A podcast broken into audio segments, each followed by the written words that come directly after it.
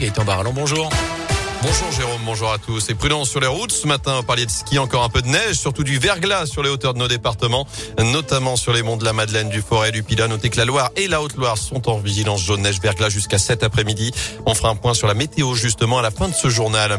À la une, les suites de la polémique sur l'abattage de chèvres à Lorette. D'après le progrès, le parquet de Saint-Etienne a ouvert hier une enquête préliminaire pour trois délits une infraction, notamment l'atteinte volontaire à la vie d'un animal domestique apprivoisé ou tenu en captivité ou encore l'abattage d'un animal hors d'un abattoir dans des conditions illégales.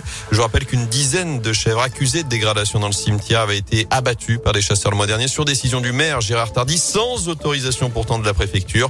Plusieurs dizaines de personnes se sont rassemblées avant-hier devant la mairie pour réclamer des sanctions. À retenir aussi ce drame à la limite entre le Puy-de-Dôme et la Loire. Un crash d'hélicoptère a coûté la vie à deux personnes hier après-midi au col du Béal. L'appareil privé devait relier le Rhône à la Corrèze. Il a été signalé perdu vers 17h30, localisé finalement une heure plus tard en flamme. On ignore encore les causes de l'accident.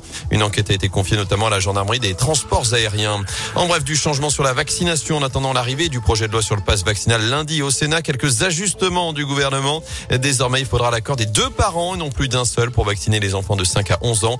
Par ailleurs, fini le quart d'heure d'attente après la dose de rappel pour les adultes. Et puis, à peine instauré déjà, allégé, le protocole sanitaire change dans les écoles. Désormais, les tests réalisés par les élèves cas contact sont valables une semaine à partir du premier cas positif dans la classe et ce, même si un autre élève est testé positif dans les sept jours qui suivent. Pas besoin donc de recommencer à chaque fois le cycle de trois tests. Il faut le faire uniquement si un nouveau cas est détecté dans la classe plus d'une semaine après le premier. En foot, week-end de reprise pour les féminines de la SS. Le match des garçons à Angers a été repoussé à cause de nombreux cas de Covid au sein de l'effectif angevin, les filles, elles disputent leur premier match de l'année demain à 14h30 face à Montpellier. Il s'agit de leur 16e de finale de Coupe de France avant la reprise du championnat la semaine prochaine contre Montpellier là aussi.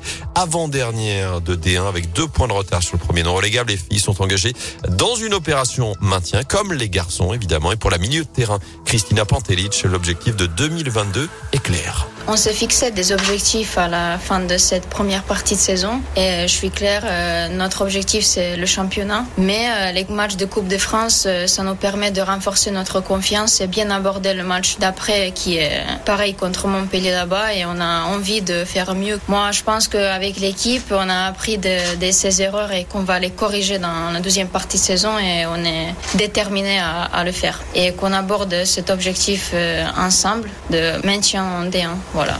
Et avant cette reprise de la D1 dans une semaine, il y a donc ce rendez-vous face à Montpellier en Coupe de France. Demain, coup d'envoi 14h30 à l'Étivalier. Avant ça, les garçons jouent en amical à Geoffroy Guichard, match à huis clos cet après-midi à partir de 16h face aux amateurs du Gol FC. Avant cela, on suivra aussi dès 13h30 la, la présentation à la presse des deux dernières recrues, Sadatube et Paul Bernardoni, qui ont effectué hier leur première séance sous leur nouvelle couleur à l'Etra. Et puis, première sanction après les incidents lors du déplacement à Jura Sud, cette interruption de 20 minutes après l'usage de fumigène et des jets de pétard autour du parcage stéphanois.